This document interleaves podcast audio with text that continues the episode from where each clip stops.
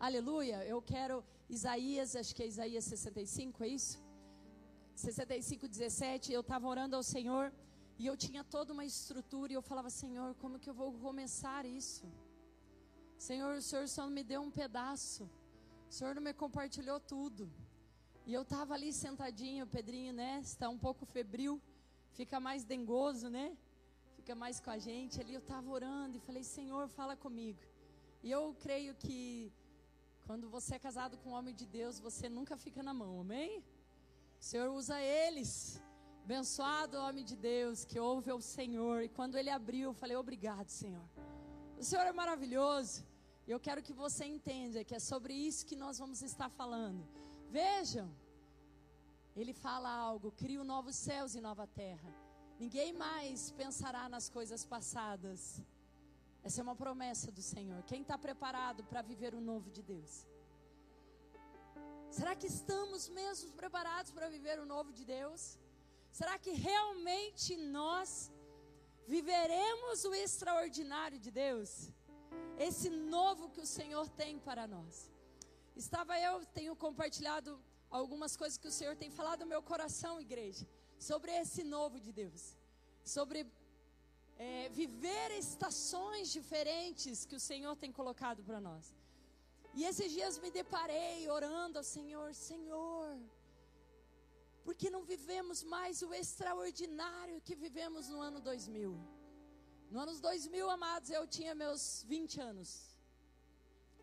É, faz tempo, Jesus, meu Pai. E eu era uma jovem muito crente. Era uma jovem que, que jejuava 40 dias direto. Levantava todo dia 5 horas da manhã orava, orava mais de quatro horas por dia. Eu era uma mulher muito fervente, eu era muito crente, gente. Uau! E esse dia me deparei lembrando desses tempos da minha vida e comecei a questionar e a me culpar e me condenar porque não estávamos mais vivendo aquele avivamento que vivi nos anos 2000. Amados, vivi coisas extraordinárias com o Senhor. Vi a chuva do Senhor palpável dentro de uma igreja. Eu assisti com os meus olhos chover dentro de uma igreja, quando ministravam a palavra. Eu vi milagres e maravilhas, eu vi perna crescer, eu vi braço crescer, eu vi dente de ouro aparecer na boca das pessoas. Eu vi o extraordinário, eu vivi esse avivamento do ano 2000. E eu tenho orado nos últimos dois anos muito sobre isso. Até que um dia o Senhor me leva. Nós estávamos numa revisão de vidas. E eu estava em oração lá. E eu falei, Senhor, quando nós viveremos o novo do Senhor? De novo aquilo que o Senhor tem para nós. E ele falou, nunca mais. Eu falei, como não? Temos que sim, é nós que não estamos orando tanto. É eu que não estou orando às 5 horas da manhã e a gente acha que tem a ver com a gente, né? Ai, pobres mortais. E eu comecei a questionar, ele falou: não, porque tenho coisas novas para derramar no meio do meu povo. Tenho coisas novas para manifestar no meio do meu povo. Tenho novidade para a minha igreja. Tenho avivamentos novos de dentro para fora para uma igreja solidificada. Eu tenho milagres de mudança de caráter. Eu tenho milagres de igrejas sendo restauradas e vivendo uma verdade no Evangelho. Amém? E o Senhor começou a me falar comigo muito sobre isso. Ele falou: Minha filha, quando você tinha 20 anos, era o mínimo que você tinha que fazer: orar. Você não tinha mais nada para fazer da vida. Você não tinha responsabilidades. Você era uma jovem que estudava, trabalhava, mas você não tinha marido. Quem tem marido? 70% do nosso dia, não é verdade? E a gente é deles também, amados. Que as mulheres ficam se achando, né? Mas a gente também é a preocupação deles, né? O carinho deles, o cuidado deles. Ao ponto que a palavra do Senhor diz assim: os solteiros cuidem das coisas do Senhor, e os casados cuidem das coisas de casado. Por quê? Porque há uma responsabilidade sobre uma célula chamada família. que o Senhor confiou a nós. E ele falou assim: naquele tempo era normal e era o mínimo que você tinha para fazer. Hoje você é mãe, você tem quatro filhos, você tem marido, você tem coisas para você fazer que eu te dei responsabilidade aqui na terra. E aquilo foi começando a entender uma chave que estava mudando na minha vida. E algumas coisas que eu estava querendo viver, algo lá do passado. Algo lá da minha juventude. E que não tem nada a ver com a minha vida de hoje. E eu estava perdendo de viver os milagres do dia de hoje, na estrutura da minha vida de hoje. E é sobre isso que eu quero que você possa abrir seu coração. Quando eu estava orando, o Senhor me trouxe uma história da vida de uma mulher chamada, sem nome, chamada Mulher de Ló. Quem conhece a história da mulher de Ló? Levanta a mão. Eu vou contar. Né? Temos assim porcentagens menor de conhecimento. Ló era sobrinho de Abraão. Quando ele Abraão tem um chamado e ele leva o seu sobrinho junto. Mas chega uma certa fase na vida de Abraão onde ele prospera muito. Os pastores, os pastores de Ló e os pastores de Abraão começam a brigar por terras. E Abraão, um homem muito temente a Deus, muito sábio, deixa Ló escolher essa terra. Tinha duas terras para eles escolher, uma que tinha verdes campos e umas que era deserto. Abraão era um homem que confiava em Deus. Ló nem tinha noção quem ele era, né? Vamos deixar assim. Claro que para os olhos de Ló ele escolhe o lugar mais fácil, o lugar onde tinha os campos verdejantes para criar os, as ovelhas dele. E Abraão aceita e fica com a parte do deserto. Ló vai para aquela terra junto com a sua família, junto e leva seu todos os seus gados e ovelhas e etc e tudo que a Bíblia narra lá em Gênesis 18. E Gênesis 19 narra quando o Senhor vem e avisa Abraão que vai destruir a terra de Sodoma e Gomorra. Sodoma e Gomorra era a terra que qual Ló tinha escolhido para viver. Essa terra era uma terra onde estava vivendo a pior desgraça humana estava em Sodoma e Gomorra. A imoralidade, a imoralidade sexual, a imoralidade da, da vida daquelas famílias estava em grande risco. Já não existia mais vida e não existia mais nada que pudesse ter Deus naquele lugar. E Abraão começa a interceder pela vida de, pela vida de Ló. E acontece lá na palavra do Senhor que, se vocês forem ver no capítulo é, um pouco antes, 19, Abraão vai narrando e vai falando: Mas se encontrar 50 naqueles lugares, Senhor, você não vai ter misericórdia? E Deus fala assim: Não, se tiver 50, eu vou poupar a cidade. E daí ele fala: Deixa eu perguntar para o Senhor, se o Senhor não encontrar 45 justo naquele lugar, o Senhor não vai poupar a cidade. E ali Abraão vai, que eu não sei a paciência do Senhor, né? No 45 eu já tinha falado, Abraão, cala a boca. É, mas já que eu, eu não sou o Senhor, né? É porque Deus. É, eu, eu vejo que a Bíblia, ela narra essas coisas, amados, para a gente conhecer o caráter de Deus. Deus tem paciência. Por isso que você está aqui ainda. Por isso que eu estou aqui ainda. Por causa da paciência de Deus com, com o povo. E Abraão vai narrando até que ele chega, Deus, olha, eu não pergunto mais, mas se tiver dez, o Senhor não pouparia aquela cidade? Ele falou, se tiver dez, pouparia. Mas eu quero dizer para você que ele não encontrou dez. Ao ponto que ele enviou anjos avisando.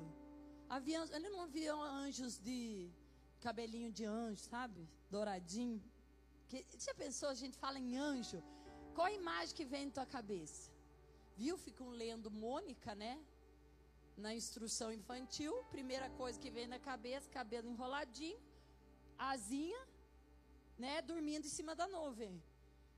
é assim que a gente tem ideia de anjo. Não é? Parece que é uma coisa que põe na nossa cabeça, né? Eu pensei agora, falei anjo, lembrei do anjinho. Foi uma coisa de desgraça, né? Na nossa mente, né? A gente trazer figuras que não são reais. Mas nesse caso, a Bíblia narra que esses anjos eram dois homens, de, de forma corpórea. Que eles vão até Sodoma e Gomorra e vão avisar Ló. Porque eu creio que nesse momento o Senhor ouviu a oração de Abraão. Pelo menos então poupa meu parente. Sabe, às vezes você é oração de um parente, amado. Vocês estão comigo? Sabe, às vezes a gente ora pelo parente, às vezes a gente é oração do parente, às vezes a gente tem aquele Ló. Que o parente está cansado de orar para tirar você né, de Sodoma e Gomorra. Ou a gente tem aqueles parentes que a gente ora, Jesus, e Deus tem misericórdia. Né? Eu, eu sempre falo, eu acho que eu fui fruto de uma oração. Não pode o Senhor ter tanta misericórdia. Porque de tão justo igual Abraão eu não sou. Mas Deus teve misericórdia. Viu como é importante a gente orar, né? Pelos parentes? Então o Senhor teve misericórdia de Ló. Ele manda esses dois anjos até, a, até Sodoma e Gomorra. E na porta de entrada já encontra Ló. Ló era um cara muito respeitado. Normalmente os anciões moravam na porta da cidade. E ele encontra e eles falam que um dormir na, na praça. Mas Ló fica sabendo, fala: Não, venham para dentro da minha casa, porque aqui é perigosíssimo. Vocês não podem dormir aí fora. E os anjos resistiram, mas ele fala: Não, a gente veio entregar um recado, que é para você sair. Vai embora, Ló sai dessa cidade que eu vou destruir essa cidade. Estão comigo? Amém? Então dele está lá e dele fala: Não, mas entre, janta comigo, dorme aqui, amanhã vocês vão embora. Não, eu preciso ir embora. E Ló, tem jeito que é avoado na vida, né? A gente tá falando que você está indo para o inferno, tua vida está uma desgraça. Do jeito que você está vivendo, tu vai colher coisa ruim. E o povo, ah, vem comer aqui em casa. Vamos tomar uma cervejinha junto ainda. O povo não ajuda, né? Gente está avisando. Mas amém. Então ele convida os anjos, anjos entram. Para você ver a aberração que era essa cidade. Dois homens batem na porta de, do Ló e fala assim: bate na porta dele e fala assim: ah, nós vimos que eu tô só narrando, porque eu acho que eles eram bem perversos, entendeu? Tô tentando interpretar, entendeu? Que eles não chegaram, oh, não, por favor, com gentileza, traga os dois homens pra gente manter relação. Não, não falaram assim, né? Ah, você quer? Eu fiquei sabendo se dois caras aí, meu. eu acho que eles eram meio assim, né? Tipo, desse jeito, entendeu? Meio barraqueira, né? E eles chegaram lá e bateram a porta assim: olha aqui, ó, pode trazer esses dois caras aqui, ó. Porque nós queremos ter. Olha, olha o nível de perversidade. Os caras vão na porta dele e falam: tá vendo esses dois convidadinhos teu aí? Traz para fora que nós vamos abusar deles. Esse era o nível de moralidade que nós estávamos vivendo, que Sodoma estava vivendo. E eu falo que nós estamos vivendo. Cuidado. Que o mundo que nós estamos está muito igual. Nesse sentido, ele chega lá, pede e ele fala assim: não, porque ele já sabia que era anjo. Daí ele falou: não, pegue as minhas duas filhas que são virgens. Pense a tribulação que estava assim, ó, eu não sei, mas é meu lado feminista quis matar ele. Eu falei, o quê? As duas Eu briguei ali com a Bíblia, deu tudo certo. Depois nós esses entramos e a cor. Mas nisso, os homens de Deus, agiram naquele, horário, naquele tempo. Pegaram e cegaram aqueles homens, trancaram a porta, trouxeram Ló para dentro. Aqueles homens ficaram cegos e falaram: Olha, por enquanto que eles estão cegos, vocês peguem as coisas de vocês e vão embora. Peguem as roupas de vocês e vão embora. Façam tudo do jeito que eu estou mandando. Lá no 19, 21 fala assim: Está bem, disse o anjo. Não, um pouco antes, peraí. Já, já. No dia seguinte, no 15, 19 15, Gênesis 19 15. No dia seguinte, ao amanhecer, os anjos insistiram. Gente, eles insistiram. Pense, você está hospedando um anjo na tua casa e ele está falando: vai embora, que eu vou acabar com essa cidade. Vai embora, que eu vou acabar com essa cidade. Às vezes, muitas vezes, muitos homens de Deus aparecem na nossa vida e falam: largue isso que você está fazendo. Larga disso que você está vivendo. Para de ficar com isso, está insistindo. E você ali. É bem assim, né? Calma. A gente não precisa ter tanta pressa. São os processos. Não que eu não acredito nos processos, amém? Mas tem hora que não é processo, amado. Tem hora que você tem que fugir do pecado. Tem hora que você tem que largar, tem hora que você tem que correr, tem hora que você tem que obedecer o que Deus está te mandando fazer. E ele fala assim: rápido, tome a sua mulher, suas duas filhas que estão aqui, sai agora mesmo, ou também morrerá quando a cidade for castigada. Visto que Ló ainda hesitava, meu Deus, os anjos tomaram pela mão e também a sua mulher e duas filhas e correram com eles para um lugar seguro fora de cidade, pois o Senhor foi misericordioso. Amém? Amados, a misericórdia de Deus foi tão grande na vida de Ló e da sua família, mas tão grande que não só ele alertou, mas mais ou menos assim carregou eles. Meu Deus, acho que eles estão tão tapados, estão tão escravo dessa cultura nojenta que é esse mundo, que eles não estão entendendo que isso aqui vai se findar. E eu tenho algo novo para eles viver. Eu tenho algo extraordinário para eles viver. Mas tiveram que pegar com a mão.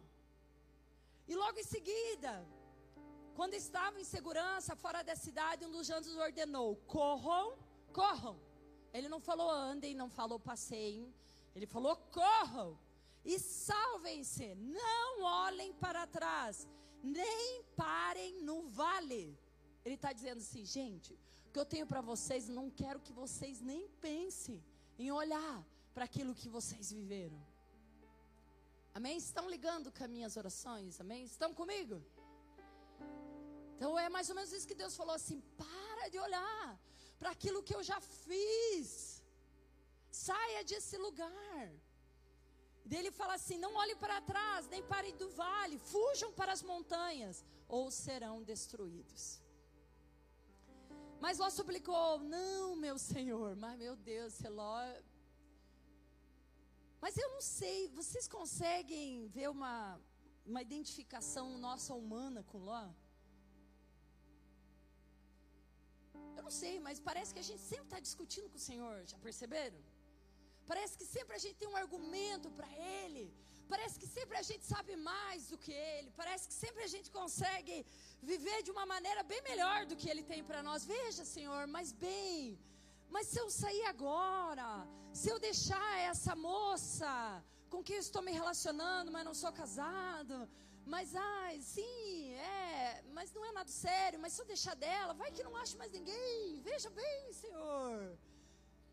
Mas se eu abandonar esse trabalho, Senhor, por mais que ele tenha algumas coisas ilícitas, né? Assim, mas ele que tem me dado pão de cada dia, não é, Senhor? Ah, Senhor, mas veja bem, não é bem assim que a gente tem que abandonar tantas coisas. E ali nós vamos, né? Mas os senhores foram muito bondosos comigo, salvaram a minha vida e mostraram grande compaixão. Não posso, contudo, ir para as montanhas. tá bom, eu sei que vocês salvaram a minha vida.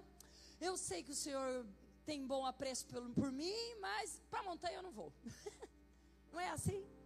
Que a gente sempre está querendo decidir para onde a gente vai, como a gente vai fazer, e a gente não consegue experimentar e discernir o tempo de Deus. Daí fala assim: a calamidade também me alcançaria.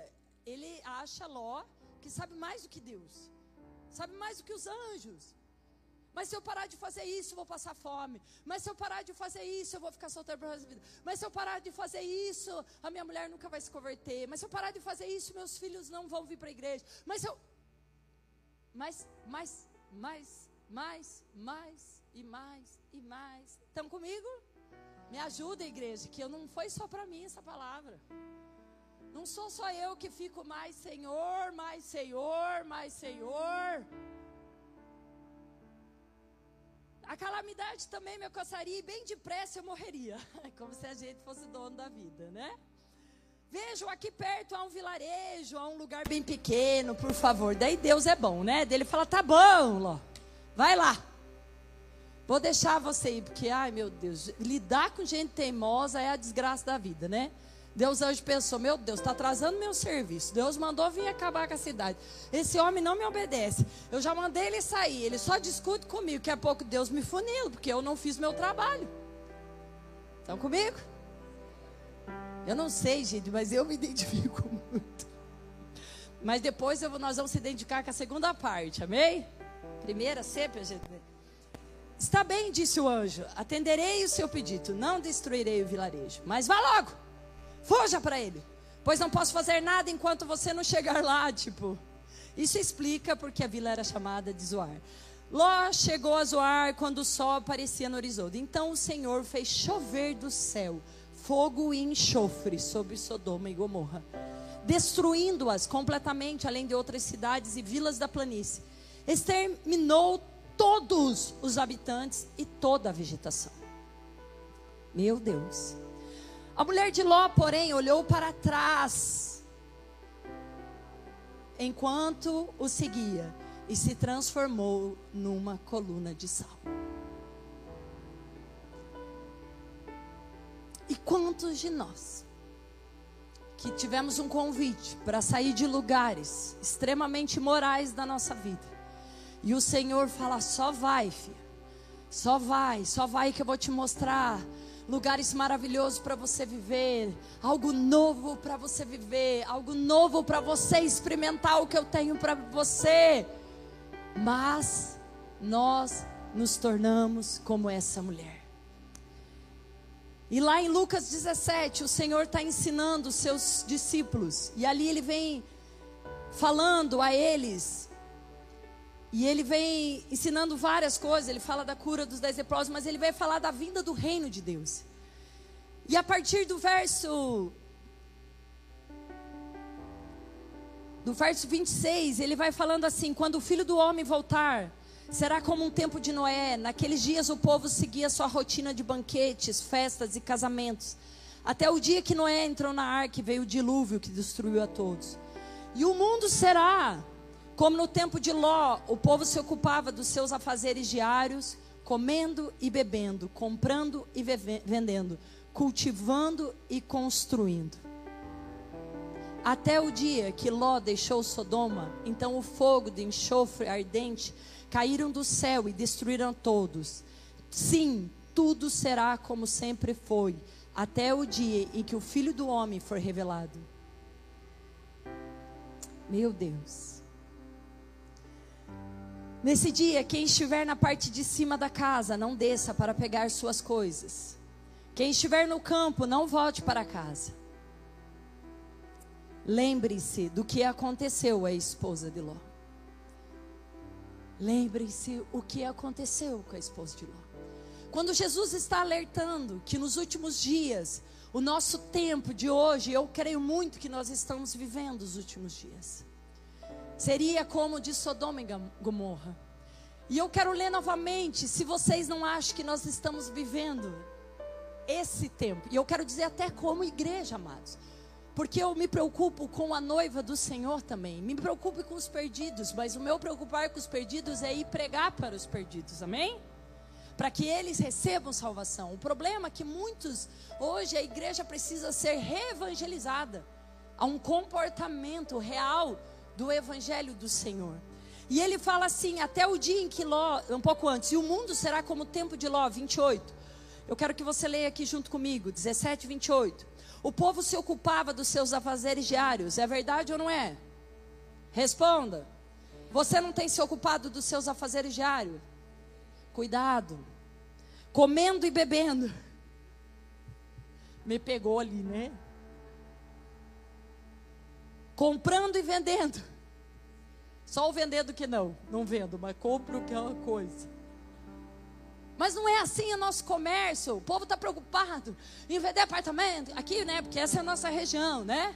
Vender, vender blusinha, vender short, vestir biquíni, e vim, e vai, e lojinha, e a loja no comércio, fecha a loja meia-noite, ninguém pode vir na igreja mais.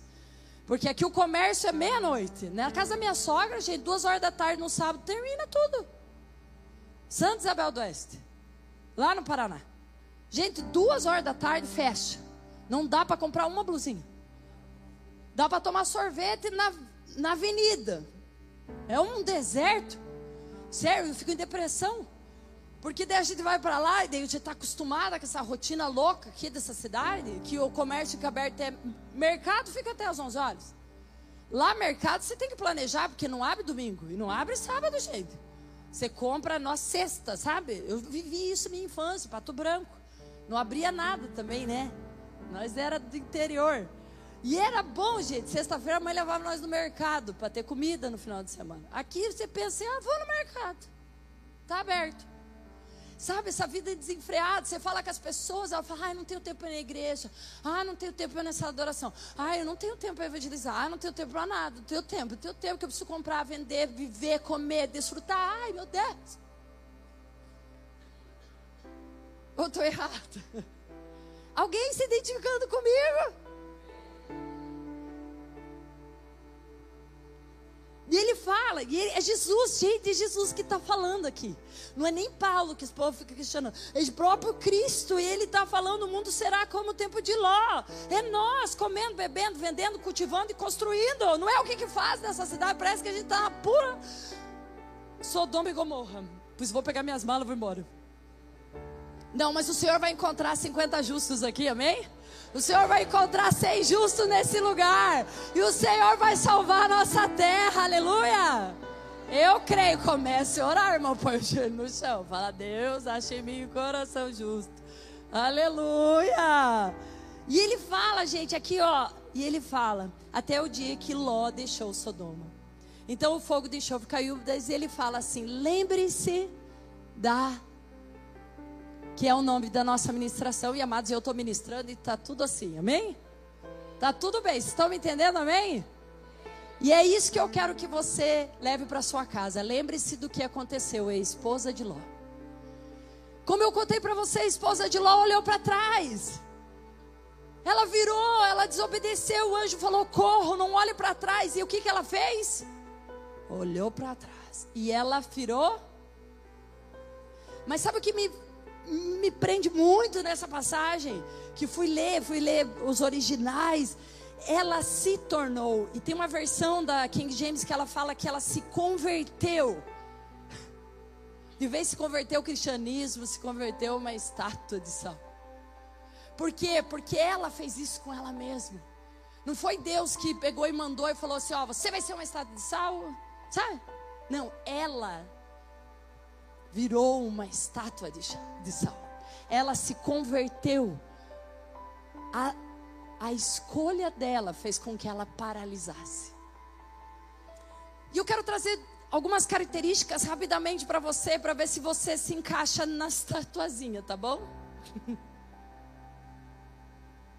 Com todo amor, queridos, amém? Primeiro, essa mulher não reconheceu o perigo. Ela não deu bola à voz do profeta. Ela não entendeu o tempo que ela estava vivendo. Ela estava preocupada com as suas coisas. Ela olhou para trás porque ela deve ter imaginado minha casa. Porque Ló era rico, gente. Ló era um cara abastado. Ela pensou: minha casa. Mas a família dela tinha ido junto, os filhos, genros, todo mundo tinha junto, mas ela olhou para trás, atrás das coisas.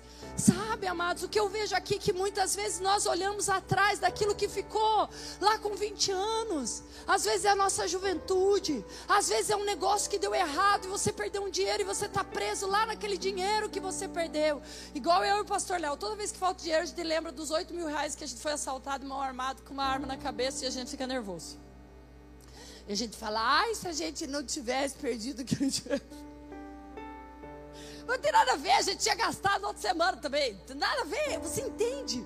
Parece que às vezes nós vamos perdendo e vamos vivendo aquele tempo. Ai, quando eu morava lá naquela cidade, minha vida era boa. Ai, quando eu tinha lá aquela casa que eu mandei fazer, construir tijolinho por tijolinho. Daí o marido mudou de cidade, minha casa ficou lá. E você fica lá preso, você fica lá parado e Deus está no novo.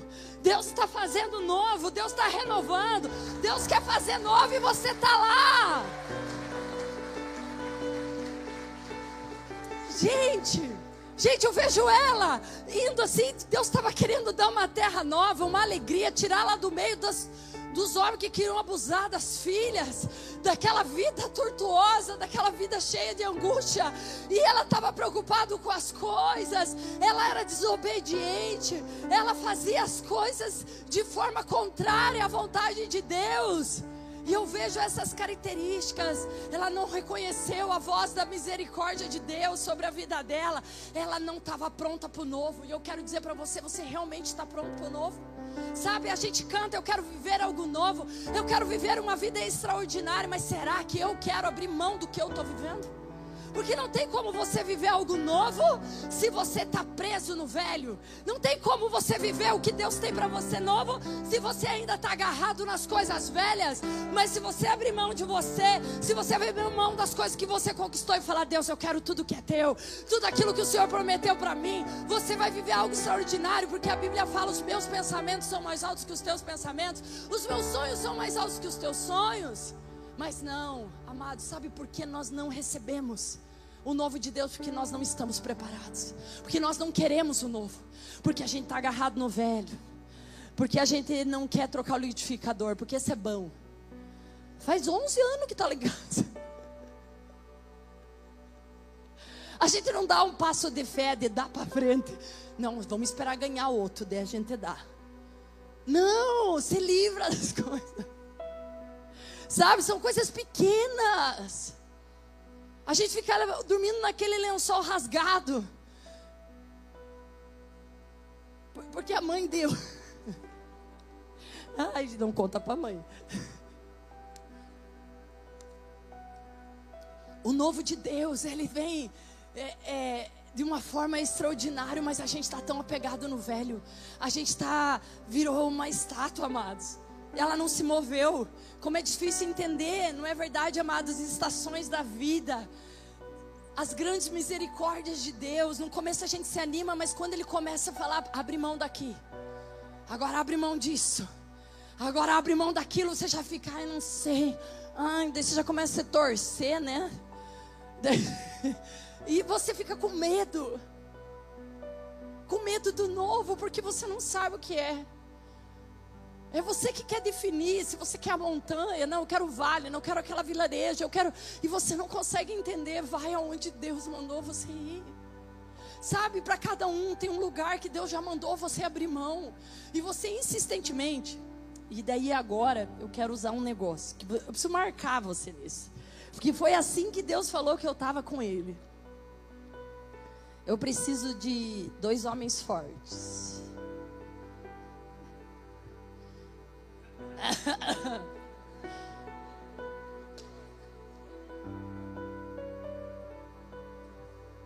Sabe aqui? Claro, se é para aparecer, vamos aparecer direito.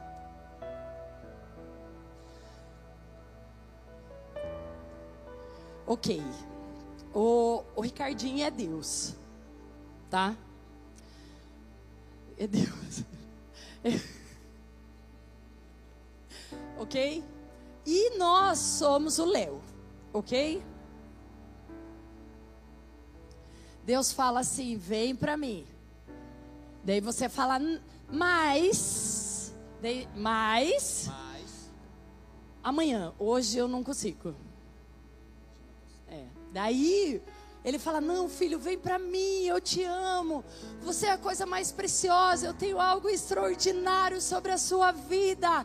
Você é doce. Resiste, você tem que resistir, porque crente resiste. Crente, é, é, ele não se rende. Em vez de resistir ao diabo, ele se rende, resiste a Deus. Ele interpreta errado lá, Tiago.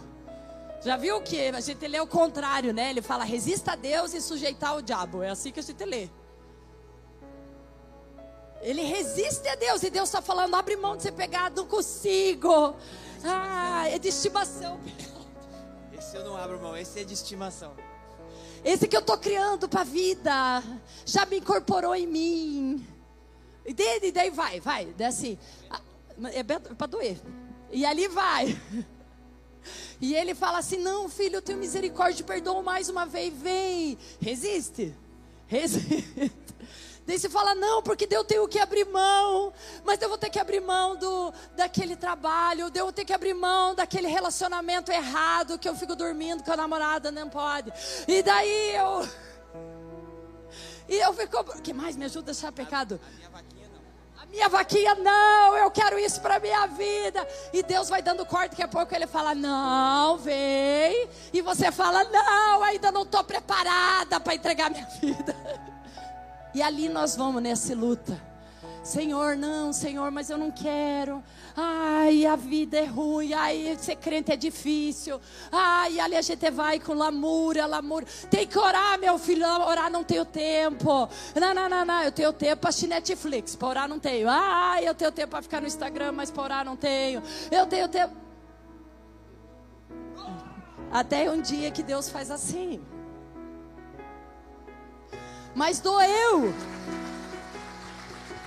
Eu não sei de vocês, mas a gente fica num cabo de guerra com Deus, pedindo explicação de tudo. Deus, mas por quê? Ele fala, não pergunte. Agora lembrei, viu, da parte, viu? Vou lembrando, né? Porque eu, eu, te, eu sempre questiono Deus, né? É difícil de não questionar Deus, porque o Senhor faz isso na minha vida? Por que tantas provas? Por que tantas lutas? Por que o Senhor faz com nós? Por que isso? Por que aquilo? E a gente vai lutando com Deus. De vez a gente se render a Ele. Ele fala: não pergunta, não luta comigo. Eu sou o único que posso derramar a cura sobre a tua vida. Sabe, eu acho tão engraçado que de vez a gente lutar com o diabo, falar: sai, diabo, da minha vida. Sai, demônio. A gente luta com Deus, o único que pode nos salvar o único que pode nos curar, o único que pode nos abraçar, o único que pode nos encher de amor, o único que pode quebrar as estruturas do nosso coração, o único que pode romper as barreiras, o único que pode nos quebrar e fazer de novo, né? O único que é o oleiro que pode fazer de novo a nossa vida, a gente fica brigando. E a gente precisa aprender a se sujeitar. Começamos a fazer esse cabo de guerra com o Senhor. Nossas palavras dizem que estragamos tudo, mas ainda estamos agarrados. A gente fala, te entrego tudo. Como é aquela do. do ai, como é aquela do refinado, né? Refinação, sei lá o nome daquela música, né? Refinador. Essa música. Nossa, apareceu, irmã. Tava bom, Beto Carreiro? Glória a Deus, aleluia. Bom. Ai, deixa ela ser feliz. Glória a Deus, trabalha igual a doidinha aqui. Glória a Deus, passeou. Olha que fiel, né? Eu tinha ido para casa tomar banho e descansar né? Isso aí, ó, que, que bonitinha. Mas o, esse refinar o quê? Mas não tem uma música assim? Como é que é? Fala lá. Eu gosto de cantar essa, mas eu não estou lembrando. Mas ela tem uma letra, ela fala assim, que eu te entrego tudo. Vai, vai, quem é cantor aí? Vai. Ninguém está lembrando, né? É assim, essas músicas que a gente canta, que a gente fala, te entrego tudo, tudo, mas não entrega nada. Porque não entrega o casamento, não entrega os filhos, não entrega o trabalho. Tudo você tem um controle, tudo você acha que você sabe fazer o melhor, tudo você tem uma opinião maior que Deus, tudo você põe a mão quando Deus fala silêncio, deixa que eu estou fazendo, você já está lá.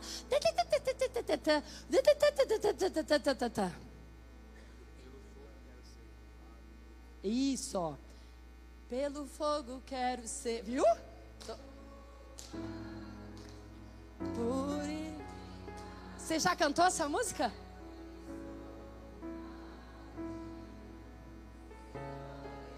Tá feio, gente. Vai, igreja, vamos. O fogo eu quero ser. Agora tá ficando bonito, vai.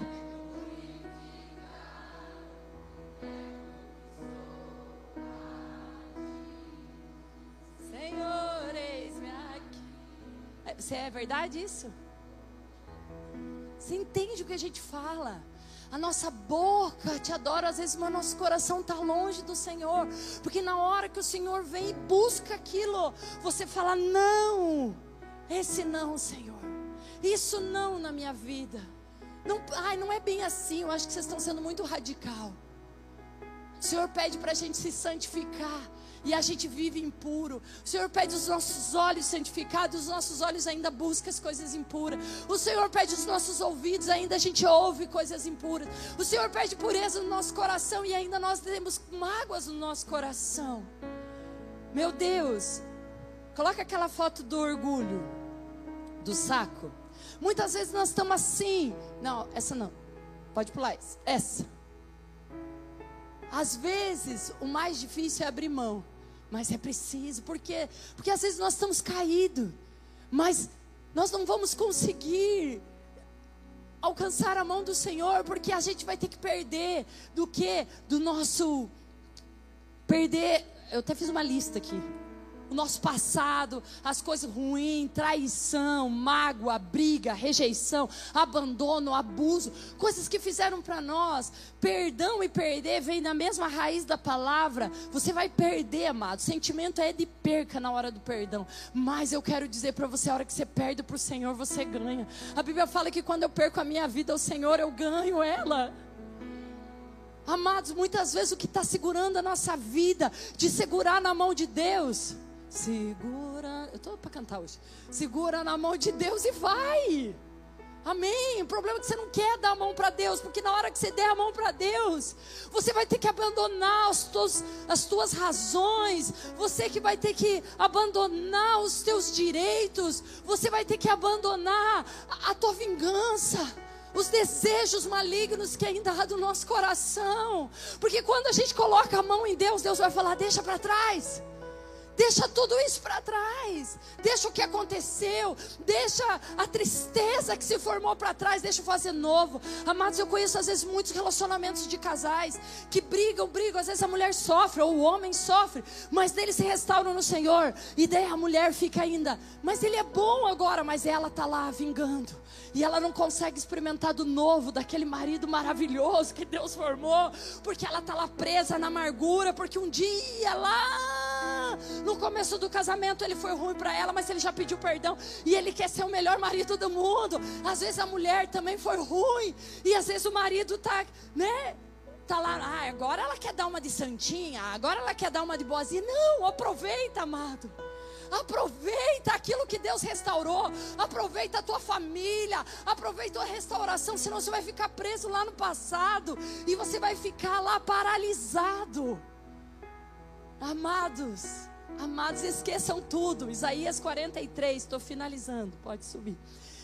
Isaías 43, 18 e 19 fala assim: esqueçam tudo isso. Não é nada comparado ao que eu vou fazer. E essa foi a palavra que o Senhor deu para mim. Quando eu estava orando sobre os milagres, amém? Ele fala: esqueça, já passou. 2000 foi 23 anos atrás, amado. Você está com 43. Você não tem nem mais aquela carinha de vintinho. E aquele ânimo também para acordar às 5 horas da manhã para orar. Esqueça. Esqueça, minha filha. Ele falou: não há nada comparado ao que eu vou fazer, pois estou prestes a realizar algo novo. Vejam, já comecei. Não percebem? Sabe por que muitas vezes você não está percebendo algo novo que o Senhor já começou na tua vida? Porque você está igual. Lembrem da mulher de Ló. Você está igual ela. Você está paralisado, perdeu o processo, perdeu a conquista, perdeu o um novo caminho, perdeu as, perdeu as novas terras, perdeu a nova conquista. Não vai conseguir usufruir do novo, mas o Senhor diz para mim, amada filha, essa noite é dia de trazer vida. Vida àqueles que estão parados, aqueles que estão paralisados em tempos passados. Meu Deus, ela se converte, ela se, ela se torna uma estátua de sal. Ela se tornou aquilo que ela adorava. Amados, comece a sondar o seu coração. Será que você não está tornando-se aquilo que você adora? Se você adora o Deus vivo, eu quero garantir para você que a tua vida está se tornando uma luz, está se tornando vida, está se tornando alegria, está se tornando algo que vai resplandecer na, nas trevas. Sabe, se a tua vida ainda não está caminhando em alegria, amados, eu quero convidar você a se converter ao Senhor, a adorar o Senhor, porque você se torna. A palavra do Senhor diz lá em Salmo 115 que fala assim: ó, você se torna aquilo que você adora. E ele está falando sobre imagens, sobre estruturas. Amados, muitas vezes nós nos tornamos igual o dinheiro. Nós nos tornamos a ganância. Nós ficamos arrogantes, gananciosos, soberbos. Por quê? Porque nós adoramos e nos tornamos aquilo. Amados, mas quando nós tornamos, nós adoramos Jesus, a nossa vida se torna amor, porque Deus é amor. Os nossos valores trocam, porque Deus é um Deus de valores eternos. Quando a nossa vida nós adoramos, então o que, que acontece? Ela se tornou aquilo que ela adorava. Ela adorava aquilo que se tornou sal e ela ficou igual um sal paralisada. Amados, uma estátua ela fica parada, ela fica sem vida. Ela tem olhos, mas não vê. Ela tem ouvidos, mas não ouve. Ela tem boca, mas ela não fala, não consegue adorar. Ela, ela tem nariz, mas não cheira, amados. Eu vejo muitos de nós cristãos que estamos como essas estátuas. Vem para a igreja. Tem olho, mas não consegue enxergar a esperança da glória. Os olhos estão fechados para a esperança da glória. Consegue me entender? Estão comigo? Amém? Tem ouvidos, mas não consegue ouvir a palavra. Não consegue deixar a palavra adentrar os seus ouvidos e aquilo se tornar fé. Tem boca, mas não fala, não declara, não diz, não profetiza, não, não ora, não consegue adorar o Deus vivo, fica mudo, fica igual uma estátua. Não, nós somos adoradores do Deus vivo. Da nossa boca tem que sair palavra de bênção. Da nossa boca tem que ser a minha casa servirá ao Senhor. A minha vida pertence ao Mestre. O meu caminho é do mestre. E você declara: as coisas podem estar andando ao contrário, mas você fala: eu creio no Deus do impossível. Sobre ele eu estabeleço a minha vida. Sobre ele a minha alegria está estabelecida. Sobre ele eu viverei o impossível. Não é isso que a Bíblia nos diz?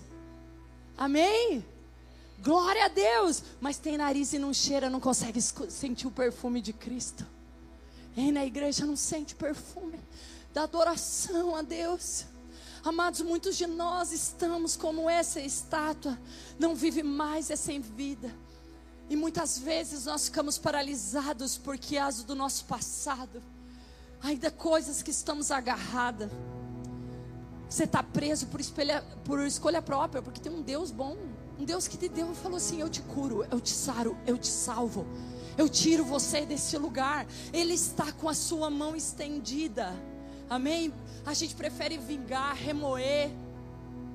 Quando alguém morre, não aceitamos. Quando alguém vive, também não aceitamos, porque a gente é tão ruim que queria que morresse.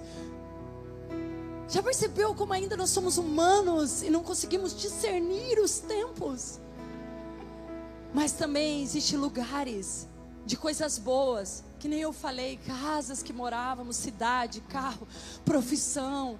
Ah, antes de eu ter filho, antes de eu casar, você está lá preso, amado. Encara igual eu encarei.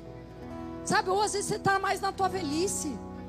Sabe, às vezes os filhos foram tudo embora, ficou só você. Vive o novo de Deus. Fala, Deus, o que o Senhor tem para mim que agora me livrei daquela criançada. Entende? Ou, ai, o que, que eu tenho para os meus netos? Ai, o que, que eu tenho para minha vida? Às vezes não tem nada e precisa viver o novo. Sabe, às vezes a gente fica, ai, eu tô com a síndrome do ninho vazio. Sai desse ninho vazio. Deixa. Não que é o seu caso, né, meu amor? Você já está vivendo o novo do Senhor, amém? Mas muitos, eu conheço muitas pessoas que estão deprimidas porque elas não sabem, eu estou esperando a morte. Não, amado. O Senhor engravidou Sara com 98, meu amor. Deixa Deus colocar só em você e viver ainda grandes coisas que você tem. Por que você está lá parado, esperando a morte? Não! Sabe? Ai, porque eu sou muito nova. Faça o que tem que ser novo. Faz igual eu. Acordava 5 horas da manhã, orava 4 horas por dia. Lia a Bíblia 10 vezes. E um dia você vai Faz o que tem que fazer no tempo que você tem que fazer. Vive a estação que você tem que viver, mas não fica paralisado. Sabe? Eu falo para os meninos: esquece o mamar. Vai fazer teu ovo para tomar café. Sabe que até as crianças paralisam. Ai, a mãe fazia mamar. Tadinho, tá dormindo. Né? Eu falo: não, vai fazer o ovo, que o ovo é muito mais gostoso. Sabe, o Senhor tem coisas novas para nós. Quem quer viver o novo? Quem está disposto a entregar o velho? Amém? Então eu quero dizer para você, para você viver e experimentar o, o, o, o favor de Deus, você primeiro tem que ter uma consciência de filho. Gálatas 5:1. Portanto, permaneçam firmes nessa liberdade, pois Cristo verdadeiramente nos libertou. Não se submetam novamente à escravidão da lei.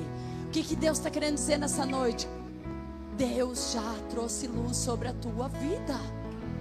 Você é livre para viver o extraordinário de Deus e não viver as picuinhas desse mundo. Não se ofenda mais. Segundo, empenhe-se. Primeiro, então, tem uma consciência de quem você é. Segundo, empenhe-se. Ele fala em 2 Pedro 1,10 e 11. Por isso, irmãos, trabalhe ainda mais arduamente para mostrar que de fato estão entre os que foram chamados e escolhidos. Façam essas coisas e jamais tropeçarão. Assim a sua entrada no reino eterno do nosso Senhor e Salvador Jesus Cristo será acompanhada de grande honra. Eu quero dizer para você, quer entrar medíocre? Viva a vida medíocre. Agora quer entrar com honra? Faça por merecer na terra. Trabalhe arduamente. Ele fala assim: trabalhe ainda mais arduamente para mostrar de fato que você está entre os chamados escolhidos. Viva uma vida extraordinária. Levante de uma forma extraordinária. Olhe para o futuro como um olhar de fé, não com o teu, com a tua capacidade, mas Senhor, eu hoje não estou podendo dar nada para ninguém, mas o Deus que habita em mim pode dar tudo. Sabe, amados, o nosso corpo pode estar perecendo, mas o nosso espírito está sendo vivificado a cada dia no Senhor. Aleluia! E a última é desfrute do hoje. Daí, se você quiser pegar no Google sobre desfrutar do hoje, amado, tem uns 40 versículos.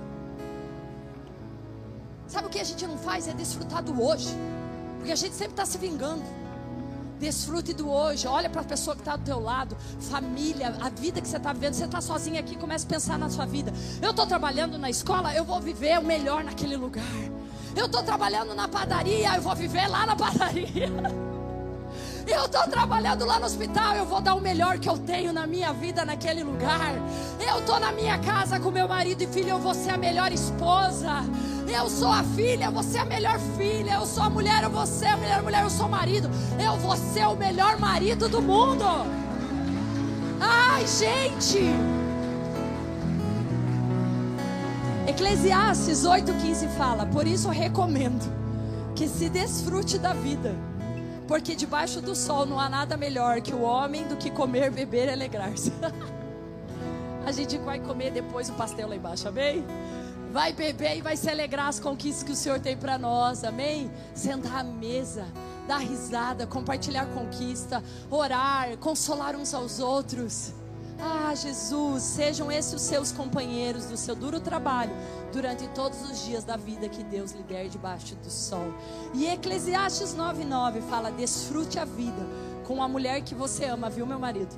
Todos os dias dessa vida sem sentido que Deus dá a você debaixo do sol, todos os seus dias sem sentidos, pois essa é a sua recompensa na vida, pelo ar do trabalho debaixo do sol, porque a nossa maior recompensa está no céu. É a eternidade com o nosso Deus poderoso. É a eternidade onde nós vamos desfrutar com Ele das, dos, das benéficias que Ele conquistou na cruz por nós. Onde não haverá mais choro, onde não haverá mais ranger de dente, onde não haverá mais nada. E nós viveremos uma eternidade de glória junto com o nosso Deus Pai. Até lá, vamos viver bem. Eu quero que você fique de pé.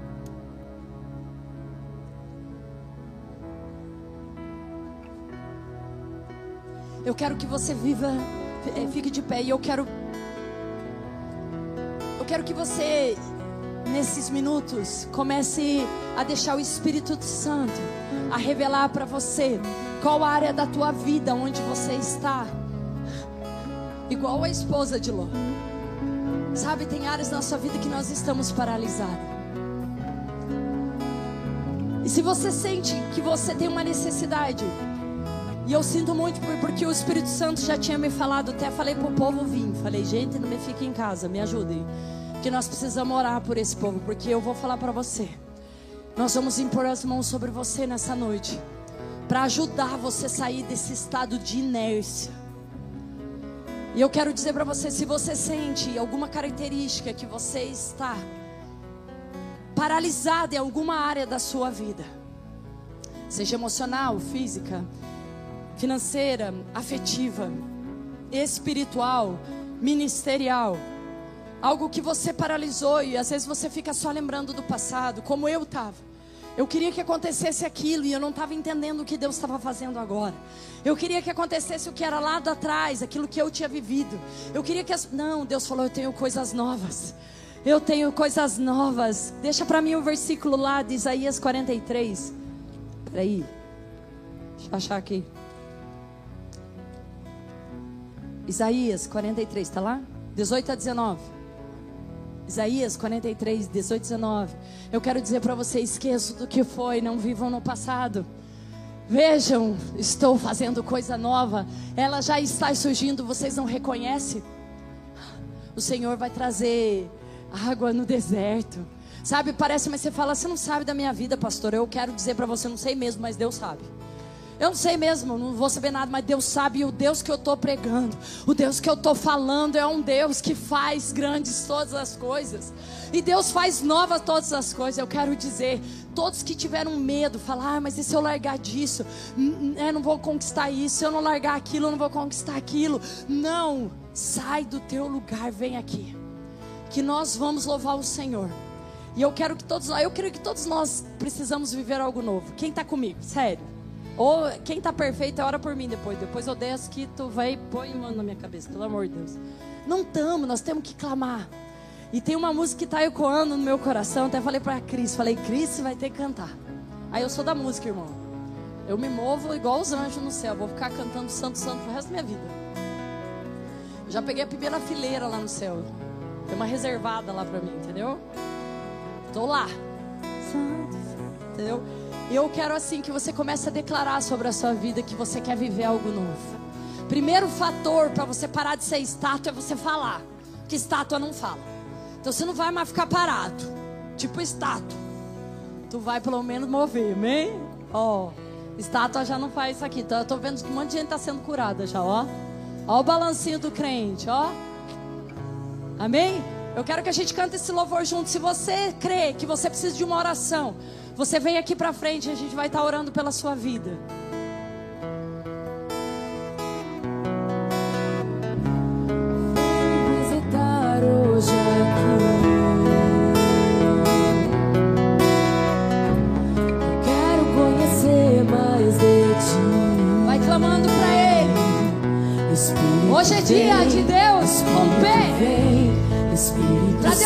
Você do passado. Para tirar você desse lugar que está prendendo a tua vida. Para você viver coisas novas com o Senhor. Para você viver coisa extraordinária que Ele reservou sobre a tua vida. Vem me visitar hoje aqui. Vem, Jesus. Quero conhecer mais de ti.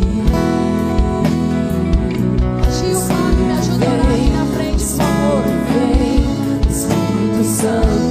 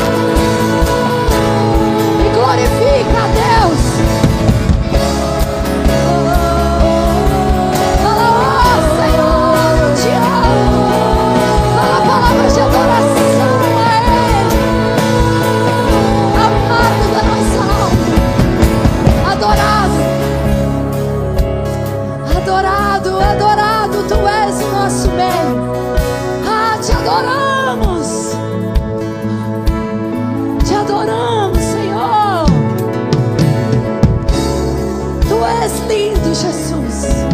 Tu és maravilhoso, meu Pai. Não fica parado, amado. Resista à apatia. Entra no extraordinário, no amor e no mover do Espírito. Chorobabassuyanai. Sabe, muitos o Espírito me fala que não oravam mais em línguas. Oh, que não tem tido experiência com o Espírito em sua casa.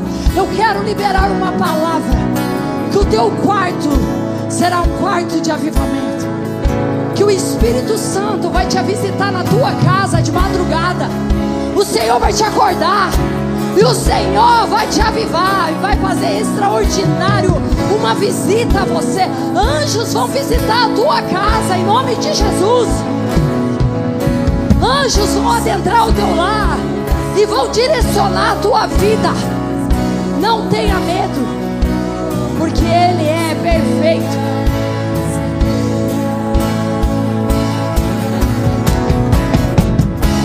Eu quero viver algo novo. Declara a última daqui Faz meu coração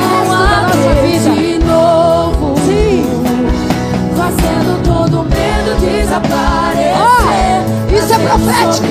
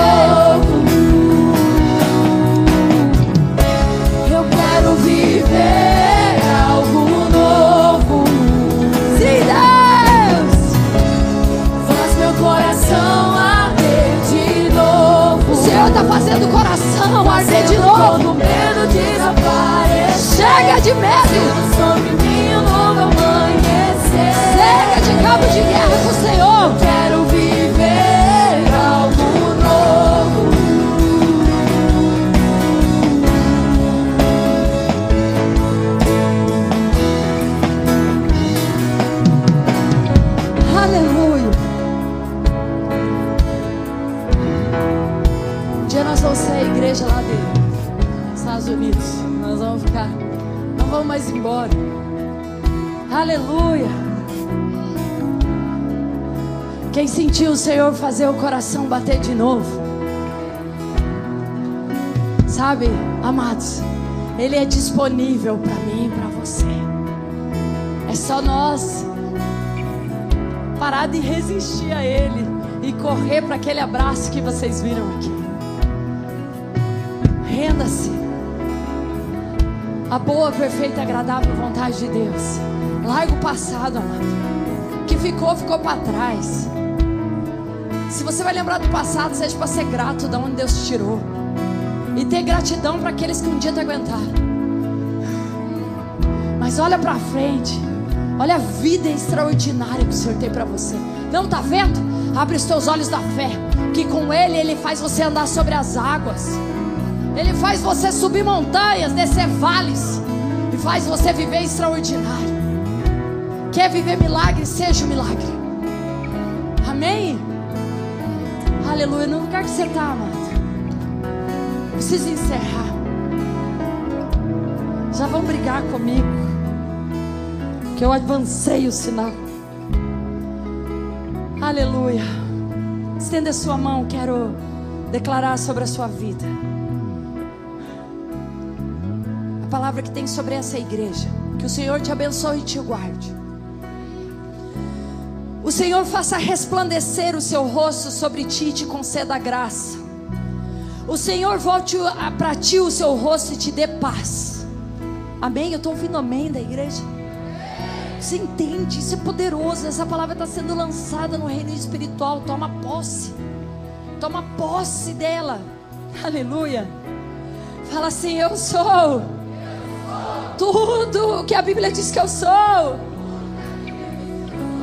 Eu tenho tudo que a Bíblia diz que eu tenho. Eu posso tudo que a Bíblia diz que eu posso. Agora declara: Eu e minha casa serviremos ao Senhor. Voltem sempre, traga mais gente. Se Deus é por nós, agindo Deus, Deus é bom toda hora. Vão em paz, amém? Dá uns dez abraços. O amor de Jesus, profetiza a palavra de bênção. Fala, você vai ter a semana extraordinária na sua vida. Você vai ter uma semana de conquista. Uma semana de novo do Senhor sobre a sua vida. Amém, amém, amém.